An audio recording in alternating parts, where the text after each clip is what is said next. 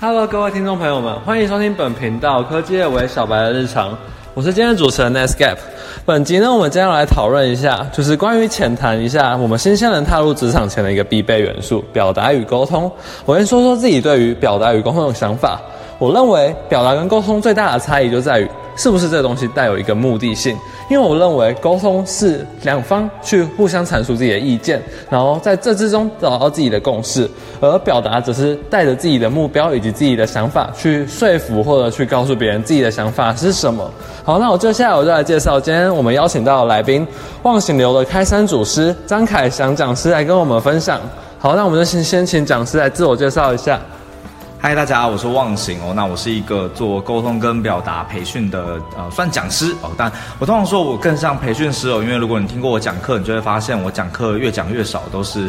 大家在讲话，我都不太讲话，所以呃，毕竟这是一个呃，我觉得迷思吧，就是大家都会以为是不是当一个老师就要一直讲事情，但我发现其实就跟沟通一样，当你讲的越多，其实你越难听到对方讲。那我觉得在课程里也是，如果你可以让同学多讲话，你就会知道大家卡在哪边，哪边需要调整，那他们也会看见自己的进步。所以我会觉得，其实大家可以去想一想，我们在沟通表达的时候，你通常是负责讲话的。的人还是负责听话的人。好，那么接下来我们马上进入今天的主题吧。第一部分就是要来讲讲走跳职场或者校园中不容错过的表达与提案 people。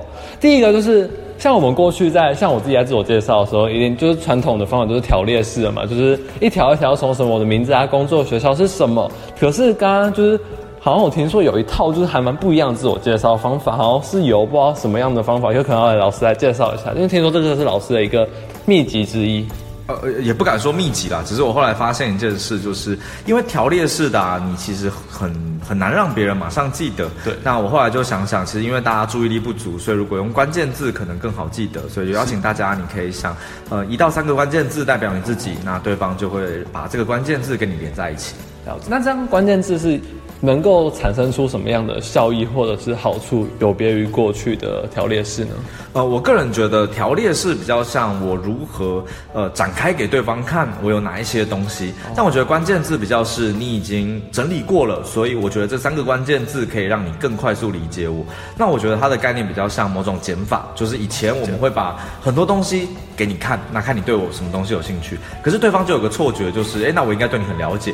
举例来说，我刚刚其实就是用一个。条列式的，我是工作百分之是巴拉巴拉巴拉讲完了，你没有印象，所以换个方式，哎，大家好，我是忘形，我喜欢拉迪赛，我喜欢听故事，我喜欢当边缘人，所以我教三样东西，我分别教表达、教简报，也教沟通。那这个时候你就会记得，哦，原来你有这些字，那没有印象，对，相对起来你会更有印象，因为人对于一个一个点，其实会比整条线的每一个细节更有印象。好，那我们谢谢老师的关于自我介绍的介绍，然后再来是提案跟表达的时候，有什么样的开场会是带给这个就是不管是听众还是我们想要传达的目标受众是有最好的效果。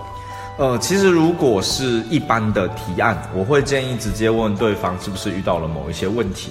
因为其实，在所没错没错，因为其实，在所有的提案里面，我最常遇到的就是对方一定有一个问题需要被解决，对，所以你才要来提案，是对，所以我最常遇到的状况，假设我要去提案，我会说，哎，你们在训练的时候啊，是不是会遇到这样子的问题？如果对方说是，那我就会说，哦，那我的。课程概念呢，其实就是为了怎么样怎么样。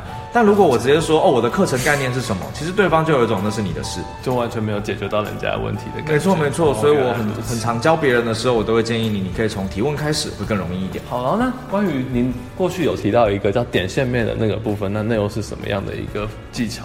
嗯，就是我会去思考对方有多少时间听我讲话。如果对方时间很短，我就用几个点来表达我的看法。如果对方有一点时间，譬如他有两分钟、三分钟，我就讲一个脉络，让对方明白。那如果对方有很长的时间，那我就可以从不同的部分呃切入给他听，这样子很像是论文或一个专题报告。所以这是依据在一个时间的长短来去评断要采用点或线或面对不对？呃，其实我的。这个概念比较像是，呃，对方可能有专注力跟时间这两件事情，对，所以如果对方的时间够，但专注力不足，我还是会考虑从点开始。了解老师的意思。好，接下来是第三个，就是关于职场在表达的时候有一个五大元素，P R E A P R E P A，就是这东西又是什么东西呢？哦，嗯，他我不敢说他是这个职场一定要了，但我会建议说，因为大家时间呃不够，所以大家可以先从结论开始。P 是 point，你要讲的东西就结论。那 R 是原因嘛？你讲了一个概念，你还是要说说发生了什么事，是的原因是什么？在第三个一，如果对方听不懂，我在这边会举个例子，告诉他有一个例子是什么，所以是 example。然后 P，你举完例子了，对方可能不记得，所以我会加一个小结论、小总结，所以又回到 point。最后一个 A，所有的表达最后一定会有一个行动，就是 action，是这样。原来是这个样子。然后再来就是说，有一这个问题是比较就是像是我们在跟主管或教授提案，或者是讲我们自己的想法的时候，在简报里面的图跟文字的比例要怎么去拿捏？就是会不会有时候出现图太多或者是文字太多的情形，会让别人觉得不太舒服？嗯，这个我觉得大家可以思考一下，你是要做你喜欢的简报，还是对方喜欢的简报？哦，那刚刚的情境里，我们要跟主管、跟教授，呃，讲的时候怎么办呢？我就建议你做对方喜欢的简报，所以他平常做什么简报，我就跟他做一样的，他看起来就觉得很习惯。是照就就是照着他人家的形式长什么样子，就是去类似去模仿，或者是去了解人家癖好是长什么样子的意思。对。好，那再下来进进到第五题，就是。那么就是什么样的秘诀能够让在我们提案的时候增强他的印象或者是说服的力道？因为就是过去好像听过一个叫天地人的法则，可能不知道那是什么东西。天地哦，呃，这应该这样讲，这个比较像是很多在做呃创新创业的时候，呃，我听过的，它其实比较像先从整体大环境开始说，那就天马，就是整个外在，这是地是你遇到哪一些资源或是其他什么的概念，然后人的话是你的人怎么呃有哪一些东西可以来够呃搭上。我举个例子，像呃如果你要创业，你会说因为目前的环境怎么样，然后所以我们想要做一件事情，那我我们做这个事情，我们拥有哪一些资源？那最后再说我们。有哪一些人才可以满足这些要求？所以它比较像是创新，或者是让别人介绍你的团队的时候，你可以做的事。原来如此。好，那接下来我们马上进入到第二个主题，就是我现在来讲讲，就是我沟通的时候，其实还蛮常遇到不少的困难的。然后接下来就麻烦老师来帮我们开示一下，就是遇到这些的时候要。该怎么去想或者怎么去解决？第一个问题就是沟通时到底该不该带有说服的意味？因为过去听老师在那个人生陷阱里面有提到说，就是沟通的时候如果带着说服的意味的话，会让别人感到很不舒服，甚至是就是很压迫的感觉。那到底是不是？如果和我们如果在沟通的时候是真的是目的就是说服，那应该要怎么去包装呢？呃呃，这可能有点不太一样。我的概念是，我不包装，我要说服，我就会跟他，我就会说服。因为有在在有说服的情况下，一定代表你是带有某种阶级的。对，如果是这样，我就会尝试说服你。但如果我对你没有任何的阶级，我只是需要关系，那我会做沟通。所以我觉得它是本质上的区别。如果你今天就是要让别人听你的，那我觉得可能说服或谈判是更好用的。但如果你只是要建立关系，那你应该要用的是沟通。好，再接，下来是第二个，我在沟通的时候常遇到，就是当对方阐述的想法跟我的观点很相异的时候，那我是不是应该要马上提出反驳，还是听他讲完，然后再去以站在他角度去说出一个可能是最体谅他的说法？嗯，这个先说选择不一样。如果呃我们跟对方的关系好，其实我是可以直接提出来的。但如果呃关系不好的话，我会思考的是，呃我怎么样先从对方的想法里找到跟我们相同的地方。